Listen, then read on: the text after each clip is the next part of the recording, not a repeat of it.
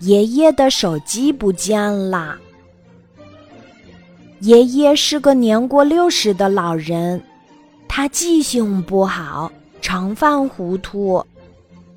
记得有一次，他手里拿着腰带，却在家里满屋子的找。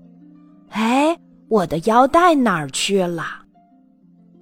他闹出的笑话可真不少呢，每次都能让我们笑上好几天。有一次。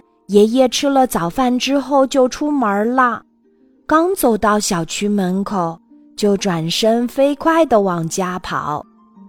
一进家门，爷爷就大叫道：“我的手机哪里去了？你们不要站在那儿发呆，快帮我去找找！”听到这话，我爸爸妈妈二话没说，就翻箱倒柜的找。连平时不爱管闲事的奶奶也参加了这次寻找手机大行动。只见爸爸跑进爷爷的房间里找了起来，连床底这些隐蔽之处都不放过。妈妈更是不放过蛛丝马迹，她把我、爸爸、奶奶的房间都找了一遍，连洗手间、厨房也不放过。最后，我们失望地聚集在客厅里。爷爷忙问我们：“我的宝贝手机找到了没有啊？”我们叹着气说：“唉，没找到。”爷爷一听，就坐在沙发上呆住了。这时，一个想法从我的脑海里闪过，我跑过去问爷爷：“爷爷，您的手机？”是开着还是关着呀？爷爷不耐烦地说：“开着，当然开着呀！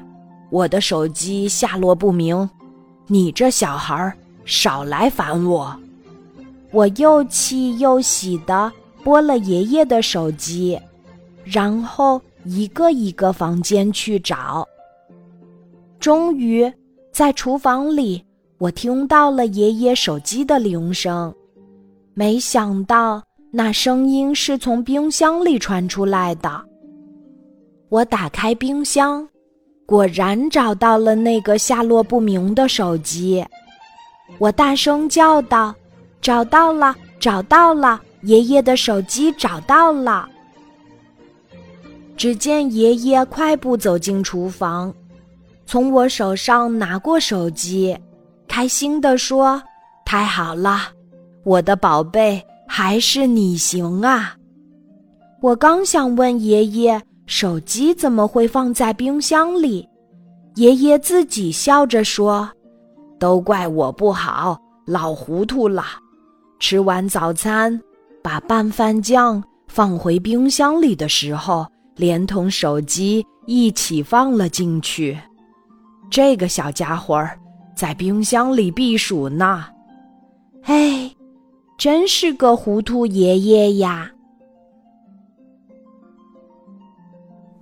今天的故事就讲到这里，记得在喜马拉雅 APP 搜索“晚安妈妈”，每天晚上八点，我都会在喜马拉雅等你，小宝贝，睡吧，晚安。